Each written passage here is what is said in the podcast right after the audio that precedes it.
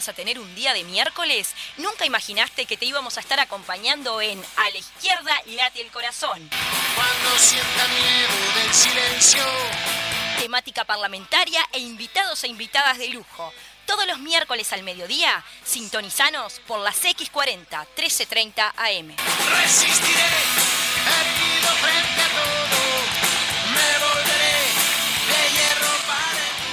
Bienvenidos y bienvenidas para todos y para todas. ¿Cómo andan? ¿Cómo andás Fede cómo andás Baliato? Bueno, no, no nos discutimos hoy la, la presentación.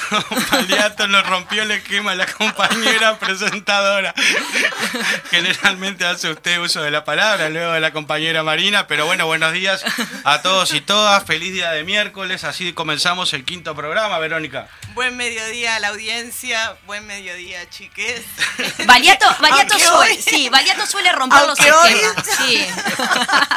Es Aunque hoy sí que es un día de, De miércoles. Miércoles, sí, literal, literal. Pasada por agua No. totalmente. Bueno, les digo también que suele romper los esquemas Baliato porque acá también podemos hablar de moda. Vieron, como se habla de una cosa, se habla de otra. Federico, no sé si tú notaste, Baliato, yo les voy a de- hacer la descripción, pero como no tenía gomita de pelo, ¿cuál es la nueva moda ahora en plena pandemia? La tapaboca. Ponerse en el pelo un tapabocas. Baliato, ¿cómo lograste eso? Porque aparte te quedó como una peineta, una Una abanico. Parece- española. Es La- increíble. Yo, escuchame. La- Cuando tengamos las transmisiones en directo, que ojalá en algún momento las logremos tener, pegado, seguramente la, audiencia va a entender este, este motivo de jolgorio en el estudio. Así que si tú estás escuchando y tenés pelo largo, hombre, mujer, lo que sea, y no tenés gomita de pelo a mano, el tapabocas te sirve. Esto es genial.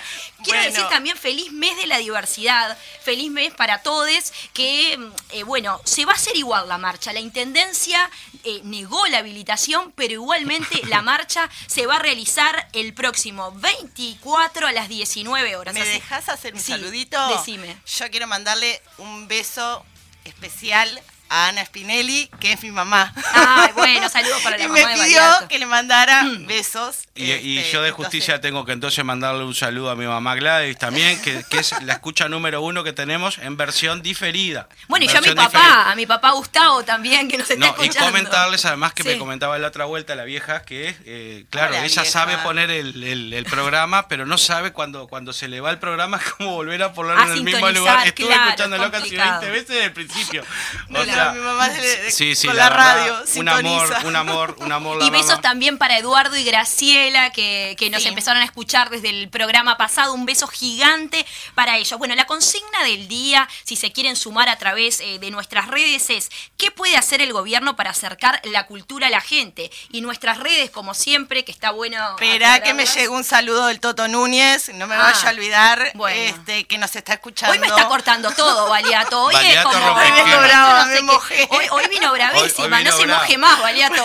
perdón, Lo perdón. brava la escorpiana hoy, ¿eh? Bueno, Bueno, entonces, a través de nuestras redes, arroba izquierda late en Twitter, en Instagram a la izquierda late el corazón, Facebook a la izquierda late el corazón y WhatsApp que nos gusta escucharlo de la voz hermosa de Baliato, dígalo. por favor. 092-1171. La chica WhatsApp. Perfecto. ¿Qué puede hacer el gobierno para acercar la cultura a la gente? Vamos a contar un poco de la dinámica, como siempre, del programa de hoy. Vamos a tener una entrevista del día, porque el tema de hoy es cultura en tiempos de pandemia. Y la entrevista fue a la diputada Verónica Mato. La jefa. Exactamente, que le mandamos un beso La grande. jefa estaba preocupada porque creía que no le íbamos a traer al, al estudio y bueno, hoy, y hoy cumplimos. bueno, no la trajimos al estudio, pero sí eh, si tuvimos... viene tiene que traer bizcocho. Que además sí. es actriz. Es act- bueno, aparte es actriz y está en la Comisión de Educación y Cultura. Por supuesto, le hicimos una entrevista a ella. Hoy tenemos una melodía temática con un saludito que tiene que ver con la melodía temática. Que Baliato casi se nos desmaya cuando, cuando supo del saludo. Yo no quiero adelantar mucho, pero casi se nos desmaya.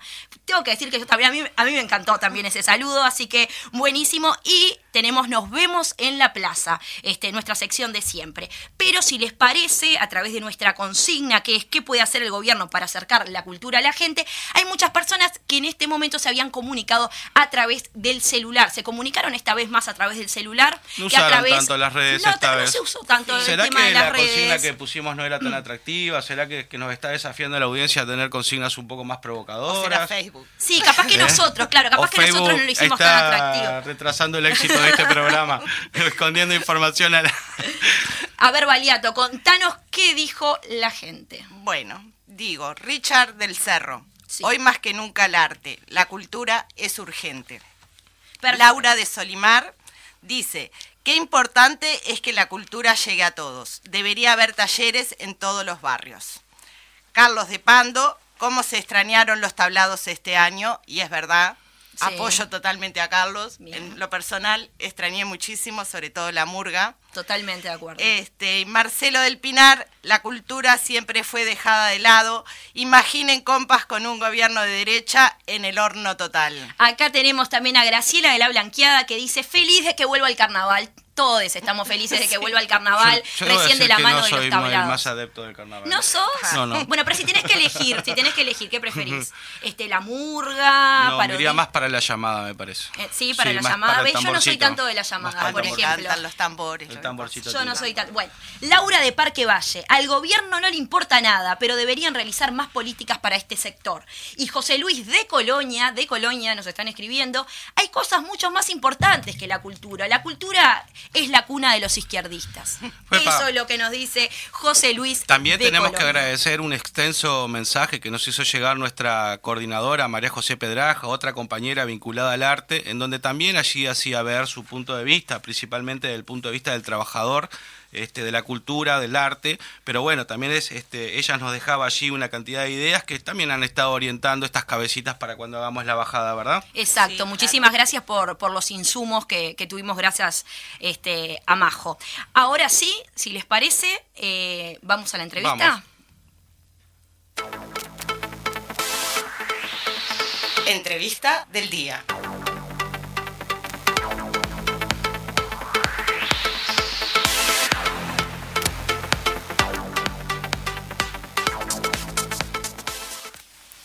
Nos encontramos con la diputada Verónica Mato. Muchísimas gracias por habernos recibido, Verónica. Ah, bueno, gracias a ustedes. Este, bueno, por fin, ¿eh?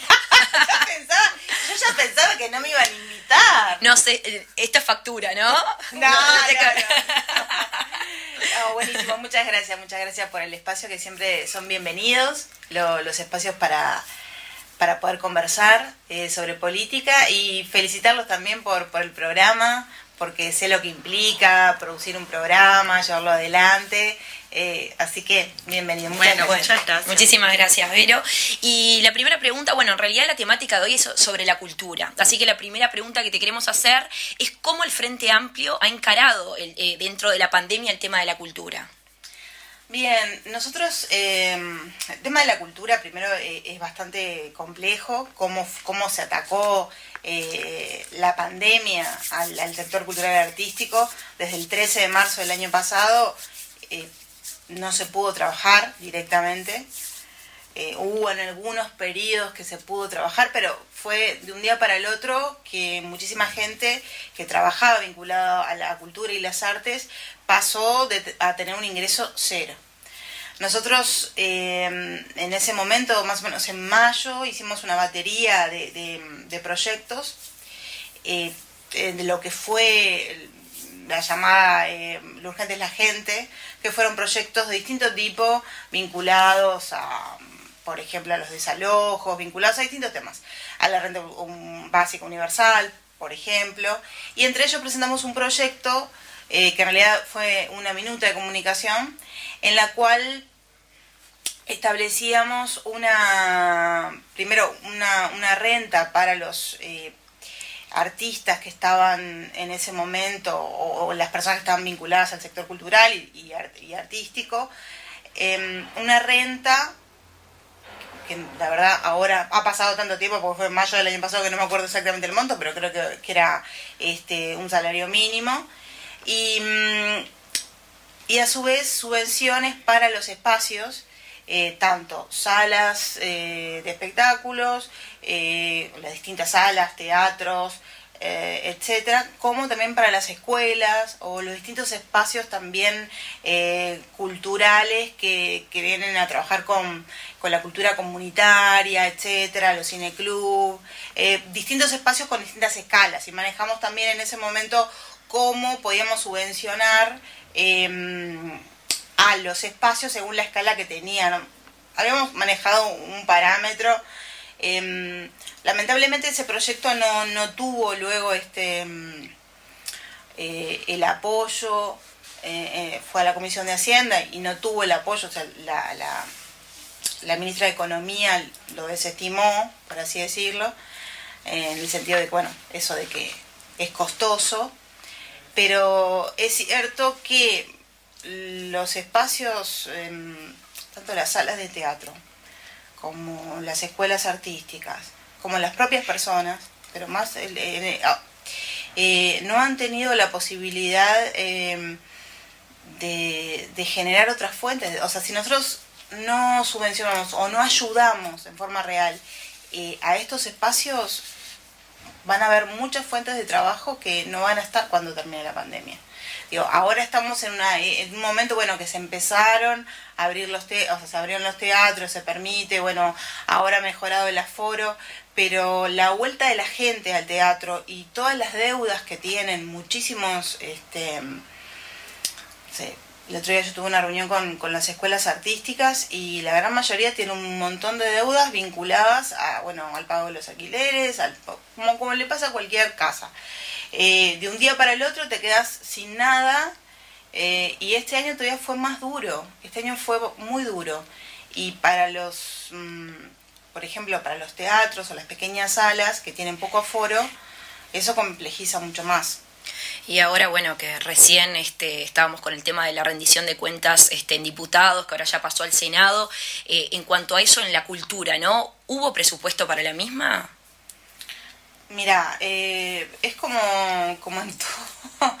Eh, lamentablemente el, el- gobierno ahorra, eh, ahorra en todo y entre ellos obviamente la cultura, porque no es un tema de agenda para, para este gobierno el tema cultural, para nada, eh, porque estamos realmente en una situación de emergencia en el sector cultural y artístico, como lo hay en otros, ¿no? En el turismo, como está el sector de, de fiestas, eventos, pero hay sectores, y eso es, es importante destacarlo, que hay sectores que no pudieron trabajar, o sea, que, que, que por un decreto se les impidió este, que pudieran trabajar, eh, ya sea eh, en, un, en, un, en un teatro, porque no podían hacerse espectáculos públicos, o en el exterior, porque tampoco, o sea, no se podían hacer ni espectáculos a la gorra, digo, para dar un ejemplo sencillo de, cosas grandes o cosas pequeñas. Em, entonces, frente a esa situación de emergencia, que es una verdadera emergencia que sufre este sector, vemos por, lado, por el lado del gobierno una actitud totalmente eh,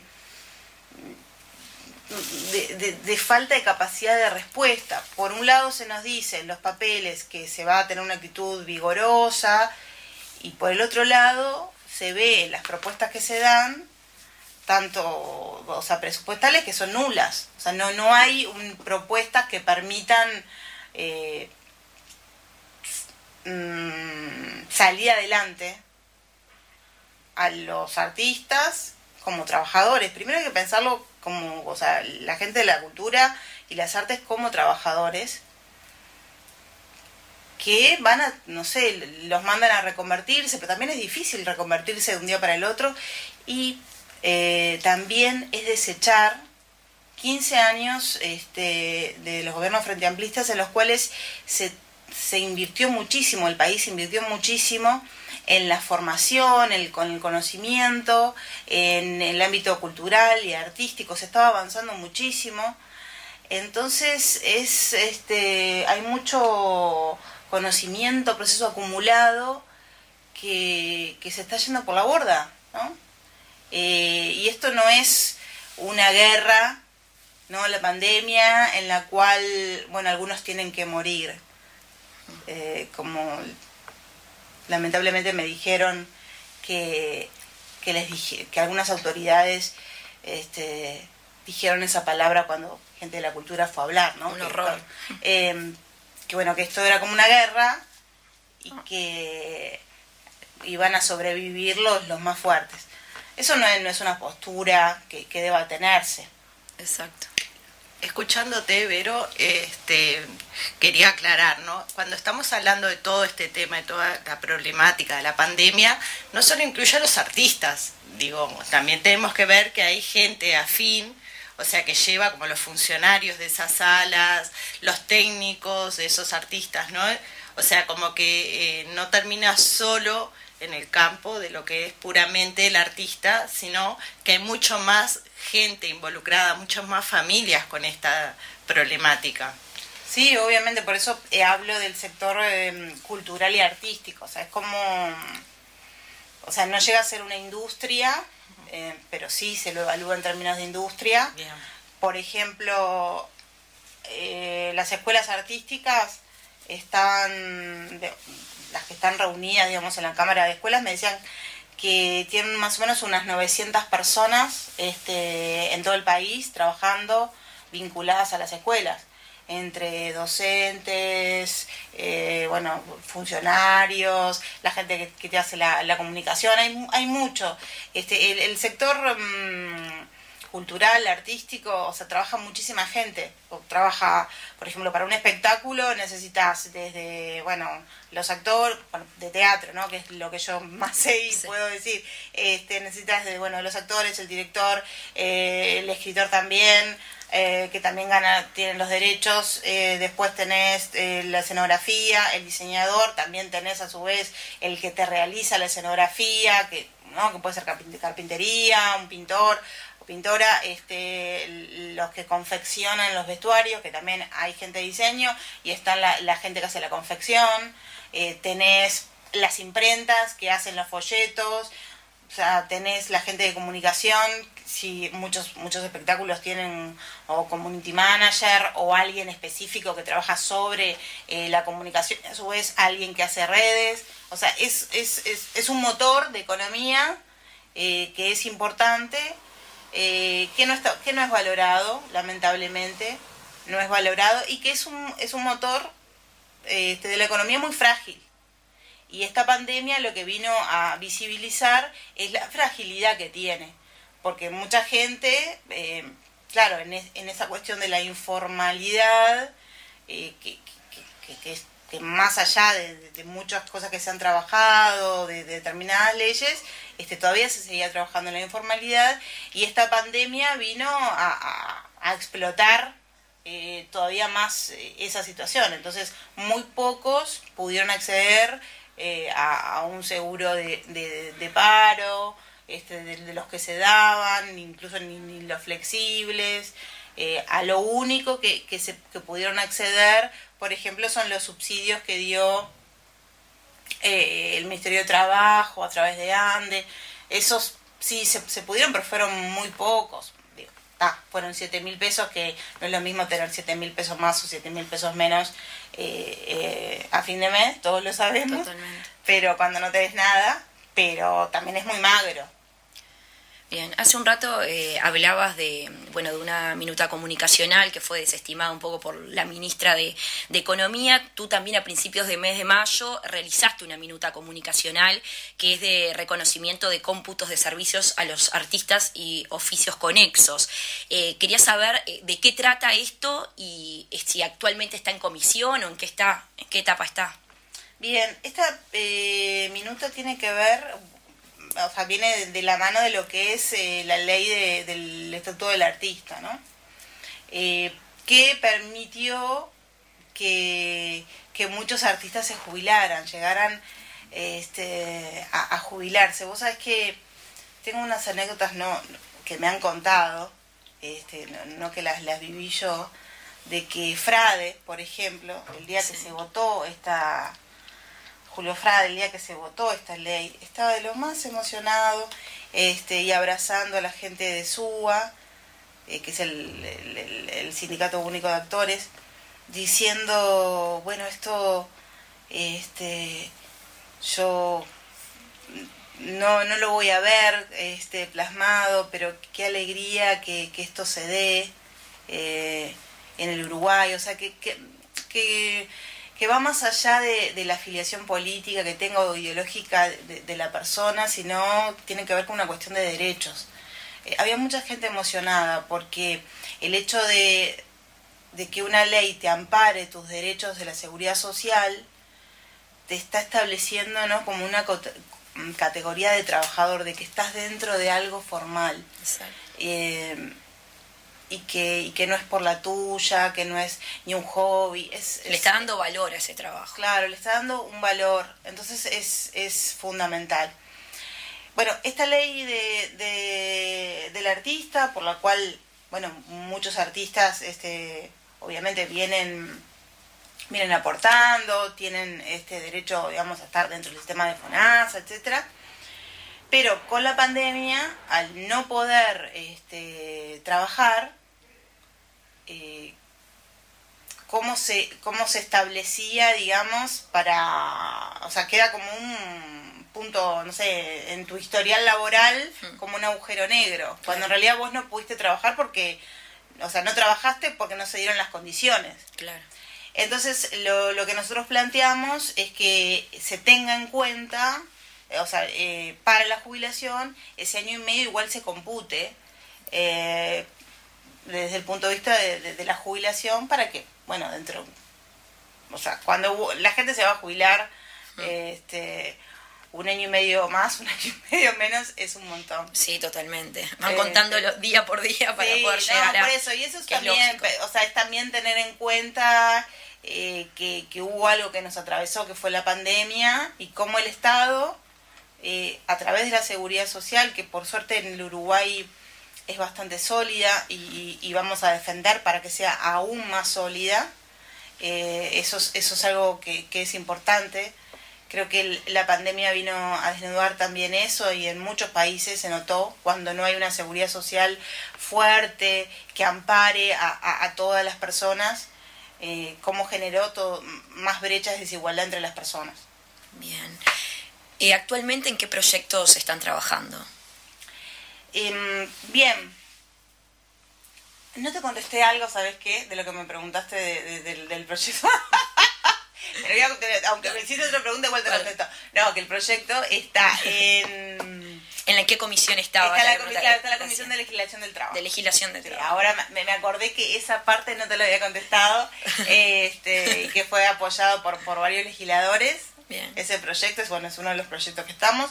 Y bueno, y, y estamos también, bueno, trabajando um, por una ley, este, pero eso es como un poquito más a largo plazo, una ley de eh, que contemple la emergencia cultural y artística.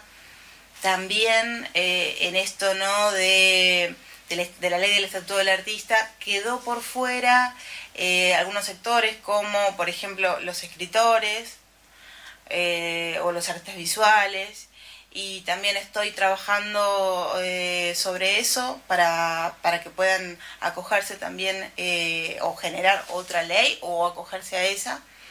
Eh, por otra parte tenemos un proyecto que, mm, que es de sitios de memoria, que eso está en, en la Comisión de Hacienda. Y, yo tengo un proyecto que en realidad es, bueno, que quizás no tiene que ver con, con- la cultura, pero tiene que ver con, con otras comisiones este, en las cuales yo trabajo, como la, de seguimiento del sistema carcelario. eh, que es un proyecto para poder trabajar con, con niñas, niños adolescentes, eh, en la cual sus, mm, sus padres, eh, o su madre o su padre, están en situación de, de privación de libertad. Cómo podemos trabajar para apuntalar a, estos, a estos jóvenes. Y, ese es un proyecto que, que, lo tengo ah, hace bastante tiempo, digamos, en la cabeza y, y para ver cómo, cómo se desarrolla.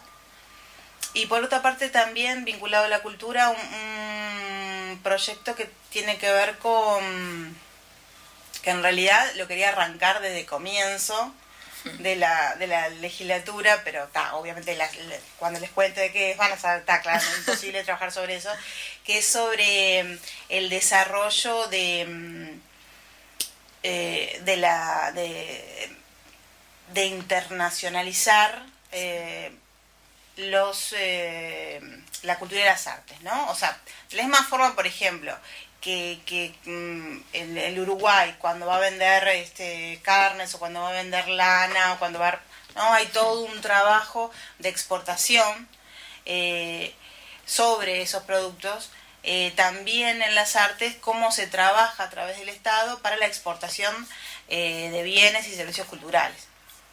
Eh, el año pasado que hubo un problema, o sea, no era imposible. Pandemia eso. media, sí. Pandemia media- mediante es imposible, pero creo que, eh, que, que el Estado trabaje en, en, políticas que tengan que ver con la exportación cultural va a ayudar también a una rehabilitación del, ¿no? del, del sector, este, porque nosotros tenemos un, un medio muy chico, este, pero por suerte tenemos muy buenos artistas en distintas áreas. Em, y este tipo de, formas puede generar también que, que sean más conocidos, que, que se generen eh, ventas, eh, que ya se realizan, digamos, algunas, eh, lo que se llama mercados, ¿no? Pero que sea, que sea sobre el, sobre eh, el Estado tenga, tenga un trabajo, una mirada en eso. Como se hace, por ejemplo, con, con las carnes, ¿no? Que- Claro, sí, sí, ¿no? sí. Cuando se va, por ejemplo, a China y va un- toda una delegación, que también se vaya con, con, o con espectáculos o con este, yo sé, cu- cuadros o con, por ejemplo, libros, música, etcétera Y también eso sea algo que, este, espectáculos de danza. Así que ahora vas a audiovisual. retomar con todas las energías. Sí, eso. ahora voy a retomar con todas las energías eso. Perfecto, entonces. Bueno, muchísimas gracias como siempre, Verónica. Y bueno, a ver cuándo nos vas a visitar a la radio también, que casi siempre lo que pasa es que el programa es a la misma hora de, o de alguna comisión, o bueno, lamentablemente Los no podemos. miércoles son difíciles y ustedes me podrían llamar los otros días. Pero bueno, ta, no sé, porque yo hasta el 18 tengo comisión. Eh, nada, nada, un gusto. Eh, y bueno, y, y Federico, te mando un abrazo y un saludo. Te extraño mucho, que hace tiempo que no te veo. Gracias. Gracias. Por a la izquierda late el corazón, pasó la diputada Verónica Mato. Ahora sí, vamos a una pausa.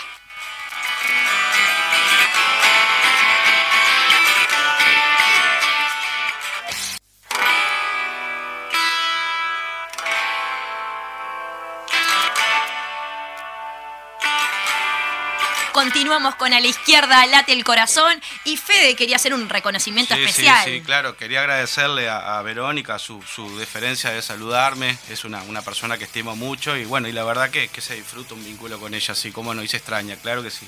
Verónica Mato. Obviamente, Sí. sí, estamos hablando de Verónica Para Mata. los que Para nosotros la jefa, o sea. Para los que se están reenganchando para recién. nosotros la jefa del 102.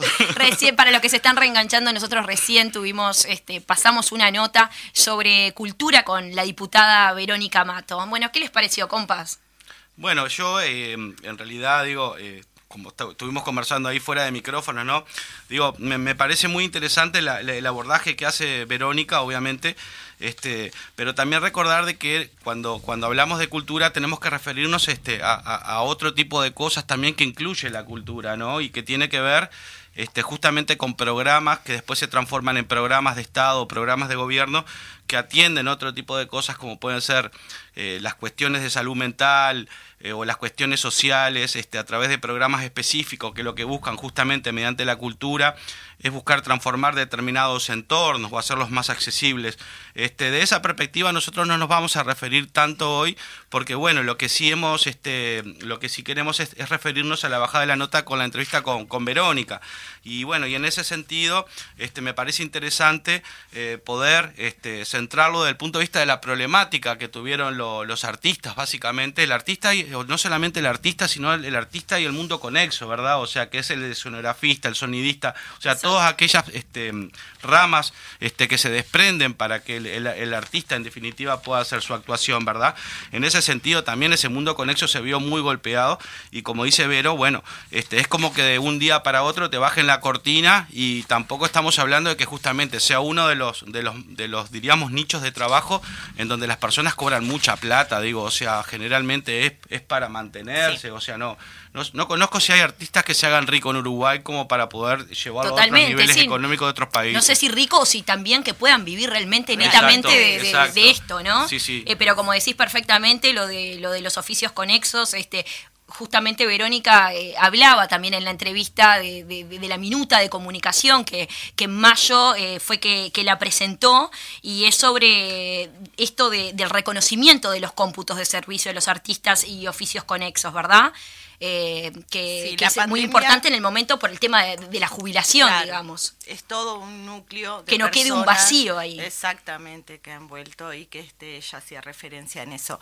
Lo que quedó claro es que la pandemia ha visibilizado esa fragilidad ¿no? de la actividad cultural dentro de la organización social Claro. este, y sobre todo la parte digo de los artistas. Este, también demostró en este tiempo que junto con la ciencia, esto es una idea, ¿no? Este, es uno de los sectores que más acompañó a la gente. Porque cuando no podíamos salir, eran, digo, uno ponía una red, un Facebook, y estaba un artista, alguien cantando o alguien... Sin duda que sí. este, Sí. El incluso- papel que jugó el streaming, ¿verdad? Claro. O, o sea, el, el desarrollo de la tecnología y lo que permitió justamente que todas estas personas, no todas, mejor dicho, porque el, el streaming es una cosa que como, como el propio arte tiene, tiene un acceso y no es, no es para todos, este eh, ayudó a que alguna, alguna variedad de artistas pueda expresarse, ¿verdad? En pandemia. Eh, y también Totalmente. pensando si el streaming en- de algún modo es, es una cuestión a tener en cuenta para, para la permanencia o no, desde el punto de vista de lo que es el consumo en sí del arte, Es como Onda- dicen, esto también puede llegar para quedarse en cierto aspecto, Exacto. porque había en muchos... las redes, por ejemplo, Sí. que estuvo buenísimo, este, había visitas guiadas a los museos. Exacto, sí. Eso no se tiene que perder, por ejemplo. No, me Claro, parece. por uno eso, de repente en el Claro. día a día... reinventar. Esto fue, se tuvieron como que reinventar. ¿no? En el día Sí. a día uno no puede muchas veces acceder a eso. Entonces de repente estar en Instagram y ver a que teníamos a No Te Va a Gustar, teníamos eh, a yo que sé, a La Vela, a quien sea, eh, prácticamente en tu casa a través de eso, o los museos, como decís, eh, el, el de Frida Kahlo en México, o sea, también hizo viajar en cierto aspecto de, a nivel virtual a la gente. Sí. Entonces está muy bueno, sí, como para que esto se siga aplicando eh, en cierto Claro, aspecto. y por el otro lado, digo, desde el punto de vista de lo, del, del- o sea, la, la- la- diríamos lo que plantea Verónica no es una cosa que surja de un repollo hoy, ¿verdad? Es una cuestión de que se viene dando y se viene y se viene luchando desde hace muchísimo tiempo.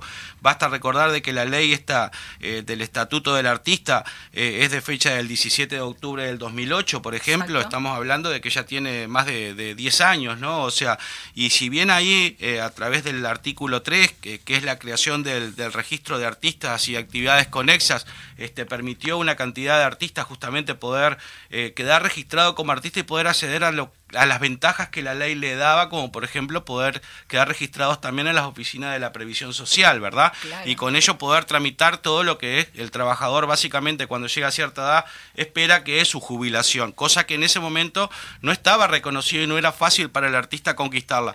Ahora bien, eso es una decisión que tomó un gobierno. Ahora yo me pregunto sinceramente, porque me parece que en esto nosotros tenemos que, que- que poner corazón en mano también, y es ver si la sociedad realmente reconoce a sus artistas, si realmente defendió a sus artistas en la pandemia, porque basta ver que no solamente diríamos la vela puercas, estructuras diríamos que están montadas como bandas que ya además de, de generar arte también brindan un espectáculo, que generan una cantidad de fuentes de trabajo, etcétera.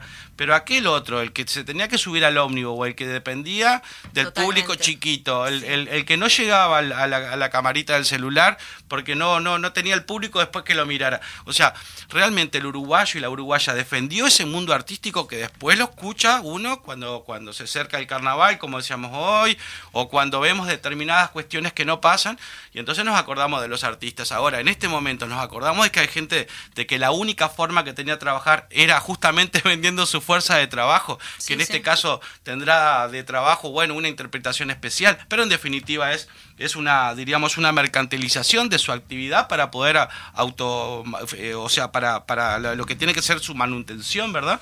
Este, y bueno, si realmente el uruguayo lo, lo defendió a eso, ¿no? Me parece que es interesante verlo, como también la pandemia nos muestra estos costados que necesariamente tenemos que reivindicarlo, no a través de leyes, sino también desde la, desde la cuestión pr- propia de los, de los, de los consumidores de ese arte Obvio. que somos todos. De lo ¿verdad? social, totalmente. Exacto. Una reivindicación a nivel social. Y recién que hablabas este, de esta ley, también tiene que ver un poco con este, lo de lo que decías, lo de la ley del estatuto del artista. eh, que los escritores, que también este, Verónica, la diputada, lo, lo nombraba, no están dentro de esto, no están reconocidos dentro de la jubilación, que también es todo un tema, porque no están reconocidos este, al momento de jubilarse y, y es una situación bastante problemática que hoy en día, mediante eh, la pandemia que tuvimos, pande- pandemia mediante, como decimos, eh, están tratando de, reflotar este, esto también, ¿no? Que se hace sentir, porque no está bueno que los escritores no hayan podido entrar dentro de, de este estatuto que, bueno, que habla de varios años atrás. Sin duda que sí. Además, digo, otra de las cuestiones que me parece interesante, porque, o sea, en aquello de que ninguna cosa surge de hoy, de hoy mismo, sino siempre tiene una historicidad detrás. El, eh, cómo también los gobiernos anteriores mostraron cierta sensibilidad en, eso de, avanzar en democracia hacia lo que es la plasmación en, en el acceso al, al- al poder consumir bienes culturales, ¿no? O sea, tú lo decías hoy con el tema de, los, de, la- de las tecnologías y el acceso a los museos. Pero yo me estoy refiriendo, por ejemplo, a toda esa gente del interior que nunca había visto el, cuerpo de ballet del Sodre, por ejemplo, y a una, una, primerísima figura del, del, del, del ambiente. Yo, a, la, verdad que no consumo ballet, pero sí sé que hay, este, en todo, como en todas disciplinas o en todas expresiones, siempre hay un mojón, ¿verdad? Hay un, un, un, un- un algo congelado para hacer referencia, y ese era Julio Boca. Digo, estuvo en los, en los teatros del interior con un primerísimo espectáculo, este, y yo me pregunto si en realidad este, es- es- esa democratización esa de de, de- Estado de la cultura este, la tiene este gobierno, ¿no? Porque ahí está la sensibilidad, por ejemplo, de la Intendencia de Montevideo de aportar a través de su estructura económica ciertas ventajas para los artistas, porque lo hubo, una, por lo menos hubo la preocupación, no sé si la Intendencia estaba en capacidad de hacerse cargo de todo, pero la hubo. Entonces, en definitiva, ¿hay sensibilidad o no hay sensibilidad en un gobierno de derecha cuando se trata justamente de cuestiones que lo que hacen es como tener como foco el pueblo, ¿verdad? Porque, o sea, cuando el ballet va al teatro, va para el pueblo, no va a encerrarse en esa cuestión burguesa, bueno, la ¿verdad? respuesta de lo que estás diciendo también está en de si el gobierno hay sensibilidad o no en el tema rendición de cuentas, que Exactamente, también hubo un ahorro al respecto, un ahorro claro, claro. o recorte, como, Claro, como claro, dicen. Los, los parlamentarios. Entonces, desde ese punto, eh, ya como que se cae de maduro que sensibilidad de repente no hubo tanta y en muchos aspectos, no solo en esto, ¿no? Y en eso recuperar aquello de lo que les quería comentar al principio, de que me parece que el abordaje de la cultura en realidad lo tenemos que ver de una- de desde el punto de vista del humano y, y definir justamente ese individuo como una unidad bio, psico, sociocultural, en lo cual eh, la cultura es muchísimo más que, que lo artístico, ¿verdad? Es decir, tiene que ver este, con otras cuestiones como la identidad nacional, que tiene que ver como, por ejemplo, la, la- la moralidad de una sociedad, que tiene que ver como, por ejemplo, los usos y las costumbres, tiene que ver con el deporte, si tiramos o no tiramos garrafas desde una tribuna, o sea, tiene que ver con una cantidad de cosas y acepciones que me parece que, la, que, que en realidad el programa no nos alcanza para abordarlo de toda esa perspectiva. El tema es que me parece que también esos son motivos para que los gobiernos presten atención, porque por ejemplo, si decimos de que la pandemia en realidad también tiene que ver con esta cuestión biológica, psicológica y cultural de la persona, tenemos que también tener en cuenta que lo que la pandemia nos presenta es justamente la cultura del riesgo. Mañana me puedo morir porque me puedo infectar, entonces vos pasás a ser mi problema. Y de esa perspectiva se generan soledades. Soledades que de algún modo hay que ser, tienen que ser absorbidas en, en- en cuatro paredes, que, que es lo que el hogar te permite, y ahí ver si después van a ver todos los programas mentales que para ayudar a todas esas comunidades, como hogares de ancianos, que vieron muertes y muertes, y a veces moría gente de, de todo el hogar de ancianos prácticamente, y qué asistencia mental, eh, qué asistencia para la ayuda mental de esas personas va a otorgar el Estado. Porque en realidad esas cosas, si no las podés pagar, si no podés pagarte el psicólogo, si no pagarte la atención médica, eh, las mutualistas no son las más este, específicas para atender este tipo de cosas porque no es como, como esa pastillita que te dan y ya te curás la atención psicológica, es, es, es de, es de larga duración. Totalmente. Entonces, y, y una pena también, este, hablando de un poco de todo, de que dentro del Frente Amplio eh, sí hubo a través de, de una minuta comunicacional 11 propuestas, 11 puntos para poder encarar este tema eh, de cultura y fue algo que... eh, la ministra no lo llevó a cabo, no le dio importancia. Entonces, salida había, habían propuestas frente amplistas. Lo que, lo que pasó es que no se llevó a cabo. Eso también es una pena, porque muchas veces uno también ante determinadas situaciones eh, se pueden agotar las salidas y puedes decir, bueno, ¿cómo salimos de esta? Claro. Pero si tenemos puntos para poder salir de esto y no lo hacemos, entonces ahí estamos mostrando una gran insensibilidad al respecto. Sí, que es preocupante. Y otra de las cosas que me parece central y interesantísima de las que presenta Verónica, este, eh, Verónica Mato, ¿verdad? Nuestra entrevistada. eh, Verónica Baliato siempre presenta cosas interesantes, por eso tengo que No la aclarar arregle, cuál de las dos Verónica es. Pero digo, Por eso digo Baliato, yo y Verónica. eso que ella habla de la internacionalización de la cultura, ¿no? O sea, como Totalmente. esa, como esa cuestión, en, en Uruguay, no, no todos tienen que saber, pero existe lo que es el Instituto Nacional de la Carne, cuya, cuya actividad dentro de, de- ayudar a, a promover justamente la venta de la carne en el exterior, tiene como finalidad justamente hacerle más, más, este, más este, posible la colocación este, de las carnes uruguayas en el exterior. Ese INAC cultural que Verónica propone me parece central, porque es como una forma también de darle este, una salida más a, a una... Una gran visibilidad al artista Darle una salida más, un mercado más, a un mercado que la misma Verónica lo define como muy chiquito, el Totalmente. plano cultural, desde el, desde el punto de vista cultural. Y que tenemos artistas de la hostia para, para Eh, poder es- estar. Exacto, sí. exacto. El tema es, como siempre, la inversión que requieren estas estructuras culturales. Mantener una sala de teatro no es barato. Este, algunos, algunas veces los que hemos estado vinculados a este mundo sabemos cuánto cuestan realmente, eh, cuánto les cuesta la- a las comunidades artísticas mantener sus, sus estructuras, tanto sea un teatro, sea una sala de ensayo, lo que sea, o mismo acceder a, ese tipo de cosas, es carísimo. Entonces, de esa perspectiva, digo, me parece que el, proyecto que, o, la idea de proyecto que Verónica está manejando es muy interesante y capaz que podemos en otro momento este, volver hacia ese tema de, este, de ese costado, justamente en cómo podemos ayudar este, con, con- con herramientas, creando justamente estas agencias este, de difusión de cultura en el, en el exterior. Bueno, súper interesante el, el análisis, este ida y vuelta, como siempre, que, que nos gusta mucho a través de, de las notas que realizamos. va, y el tiempo se nos va volando y se vienen se actividades, se vienen actividades. Así que ahora vamos. Nos vemos en la plaza.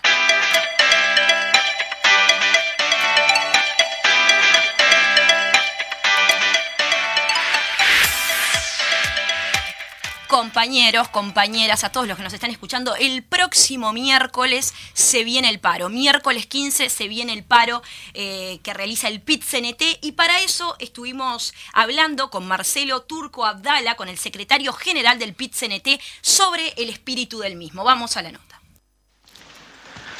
El 15 de septiembre, con paro a las 10 de la mañana, concentración en el Palacio Legislativo a las 11 y posterior marcha por Avenida Libertador, se va a desarrollar una gran movilización de todo el movimiento obrero y popular, bajo la consigna con Artigas por las grandes mayorías nacionales, que los más infelices sean los más privilegiados, se estará desarrollando, yo creo, una de las manifestaciones más importantes en una década completa, porque se estima, vienen más de 100 ómnibus de todo el país, desde los distintos departamentos del interior.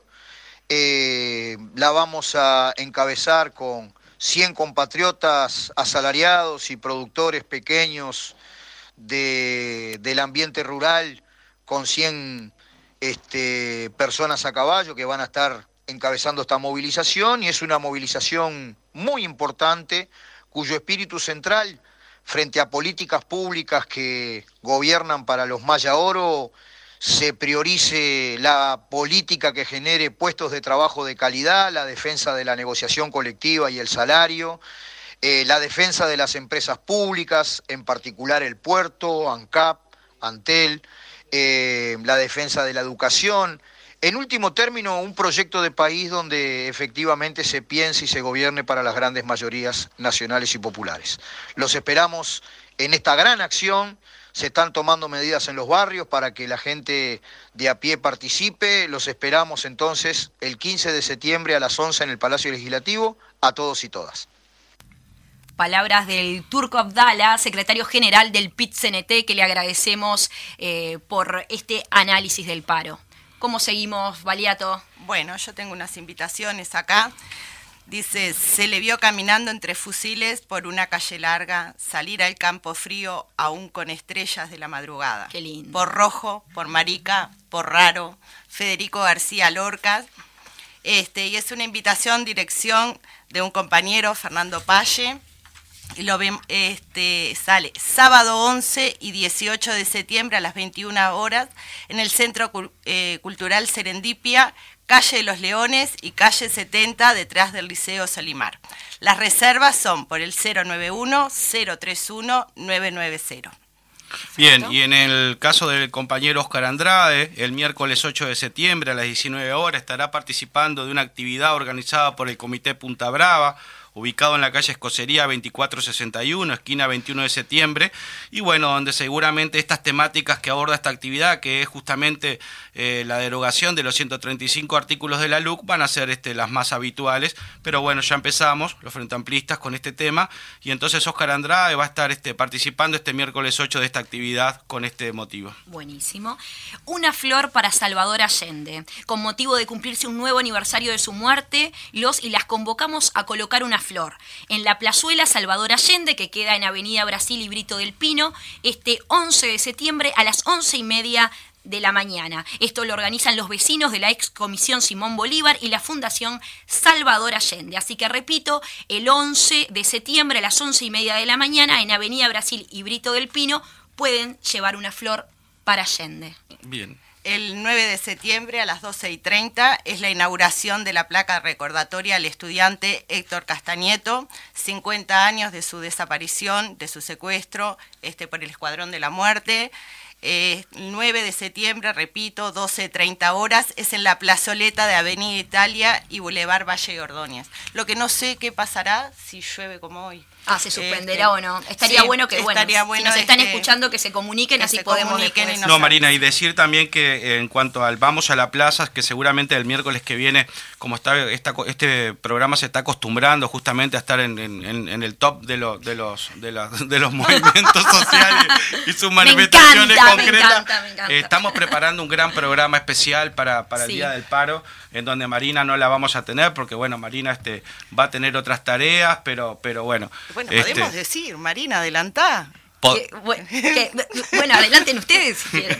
No, este, por, por suerte, este, la verdad que, que es un gran honor, eh, que voy a estar en, en la conducción el día de- del paro a partir de, de- de las once y media de la mañana. Ahí este, va, a ser, va a estar todo armado en, en mismo en la, en la explanada del Palacio. Vas a estar en el, en el, en el escenario, como que... Exactamente, voy a, voy a estar en se la conducción, cuenta, articulando ahí. Marina, te das cuenta, Vero, Se va para arriba. show No se sé va- qué hacemos Se nosotros. va para el piso. Nosotros como no, no. Ustedes dicen que La humildad nuestra, Fede. Es clarísimo. ¿Cómo hacemos, consigna. Marina? Es glamour. ¿Cuánto hay que Marina pagar? es glamour. No, no, podemos hacer consigna. Ustedes dicen que sábado show se va a la esplanada del día del paro, ¿sí o no? Bueno, al cero, ¿cómo es Baliato? ¿Qué número? 092-1171. No, este- este es un y chiste. seguramente lo que le vamos a pedir es que vamos a dejar alguna consigna que tenga que ver con, con justamente con el mundo del trabajo y ojalá nos acompañen un poco más en las redes esta vez, ¿no? Porque en cultura estuvimos No, pero viste que Bueno, el celular estuvo. El celular, celular. estuvo picadito, por suerte. Es como que se ponen de acuerdo. Si no es el Facebook, es el celular. Si no es el celular, es el Instagram. Es como que la gente se va animando a poquito, ¿no? Y se va A- animando. A, diferentes redes. Y recordar que el- estamos en el mes de la diversidad como la gran como la gran idea de la plaza del mes. ¿no? Onda fundamental. Sí, Así que eh, saludos para, para todos y todas. Hoy, como decíamos al principio del programa, la Intendencia negó la habilitación para realizarla por temas sanitarios y eh, igualmente se marchará. Se marchará el 24 de septiembre a las 19 horas en Libertador y Paysandú, la marcha de la diversidad. No la va a parar nadie en este aspecto. Y quería decir también, eh, dentro de Nos vemos en la plaza, eh, tenemos Mujeres con propósito, un programa de capacitación sobre emprendedorismo y empleabilidad para empoderar económicamente a las mujeres de Latinoamérica. Es para formar parte de una red única de formación profesional y desarrollo personal y poder hacer crecer eh, tu negocio. El inicio de talleres es el 16 de septiembre a las 2 y media y es 100% gratuito y virtual. Para más informes es al 095-177-989 o en hola arroba mujeresconpropósito.net. Así que ya saben, de nuevo 095-177-989. Eh, bueno, se viene eh, lo de la melodía temática, pero con un saludo que Baliato Bueno, casi se nos primero, desmaya. Declamación 12. Recitando debe ser de lo mejor. Lo amamos, lo amamos. Tenemos que Este, decirlo. De lo mejor. Así que, Bueno, imaginen.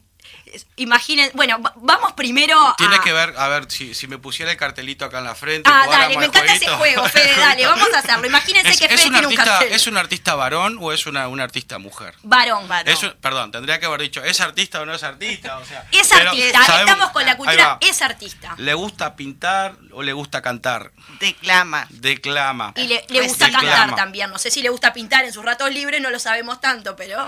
Bueno, y si les parece, y si vamos a alguna pista para la audiencia con, con- la, la cuestión que tenemos. o- Y si vamos directo, vamos directo. Va- vamos, A direct- ver. vamos directo al saludo. Vamos a pedirle a nuestro operador a ver qué dice. A Fede. Exacto. ¿Cómo están todos? ¿Cómo están todas? Por acá Yamandú Cardoso saludando y mandando un abrazo muy muy grande para toda la barra de a la izquierda late el corazón por CX40 Radio Fénix. Les mando este abrazo no solamente a Verónica, a Marina y a Federico que están en la radio, sino a ustedes que están haciendo el programa y dando sentido también desde el otro lado. Salud la barra. Acá hubo unos gritos mientras Tuyos. Yamandú Cardoso, que no eran de la persona que está hablando, precisamente. Eh, agradecemos realmente a Yamandú. La verdad que buenísimo este saludo. Seguimos sumando saludos de artistas. ¿eh? Seguimos, tuvimos al alemán, seguimos tuvimos a Tual, a Seguimos Yamandú. su- sumando saludos de artistas. La verdad que nos estamos creyendo ya el, el programa cultural de- del mediodía. Estamos, ¿eh? estamos Hay muy una copaditos. canción. Muy copaditos. Soy se llama. Sí. Que cantan los hermanos Cardoso. Sí. Que en un momento él comienza a recitar y es de una dulzura. Siempre que recita es una. Siempre. Pero ahora que se- Pero en esa canción, no solo por lo que dice, sino de la forma en que lo dice, es espectacular, la verdad. Bueno, ahora que se viene- Así que chicos, si pueden escuchar. Ahora se viene, ahora se viene el carnaval y creo que la Catalina no va a estar, ¿no? No sé si lo, lo escucharon en algún lado, pero me parece que, que lamentablemente no, no va a estar, una pena. Igualmente ahora también se viene este, un recital próximamente, así que en el Antel Arena va a estar eh, la Catalina, los 20 años de la Catalina, que es el primero de octubre a las 9 de la noche en el Antel Arena, que eso seguramente va a explotar porque hace tiempo que necesitamos un poco de, la Catalina. Y ahora sí vamos a nuestro espacio, que para los que no conocen eh, es melodía temática que tiene que ver con el tema del día. Entonces, en este caso lo que elegimos fue La cultura es la sonrisa, que es un tema de León Gieco y que también lo canta con la Catalina en el fue una vez en un festival de Cosquín, que no me acuerdo si fue en el en el 2014, me parece que lo cantó con la Catalina y por eso es que tenemos también el saludo de Yamandú. Todo tiene que ver con todo acá. Increíble, ¿eh? Así ¿Cómo trabaja sí. esta producción, eh? Es una producción. Es una maquinita. Gracias al señor y a la señora productora, porque eh, hay muchos acá que están trabajando Sí, para sí, nosotros. sí. Sí, Así sí. que si les parece, vamos con La cultura es la sonrisa. Melodía temática.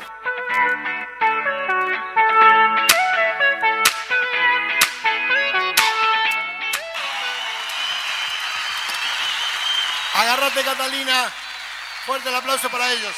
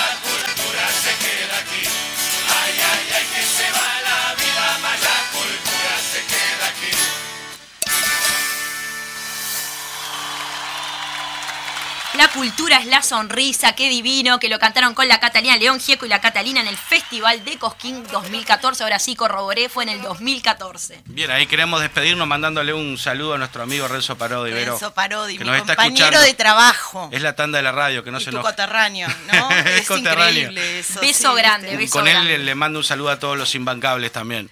Bueno, y un saludo también para todos nuestros oyentes, como siempre, que nos hacen el aguante y que ya vamos por el programa número 5. Número cinco. ¿Ustedes imaginaban Sí, que íbamos a ir por el programa Sí, número señora. 5?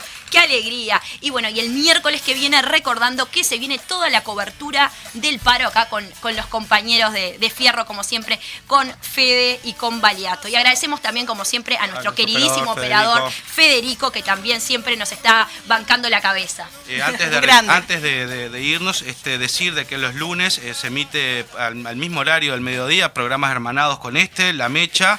Eh, los días martes, eh, Voces de Montevideo. Los días miércoles estamos nosotros. Los días jueves, Cultura en Casa.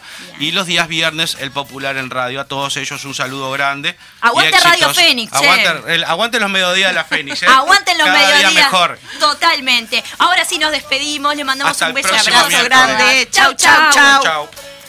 en un amigo o en la flor, o quizás se refugie en las manos duras de un trabajador.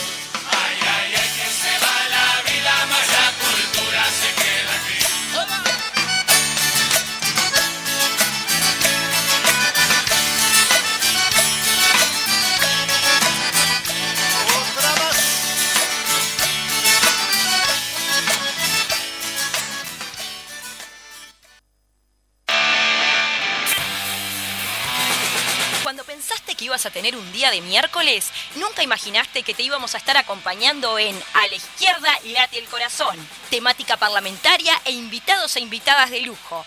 Todos los miércoles al mediodía, sintonizanos por las X40 1330 AM.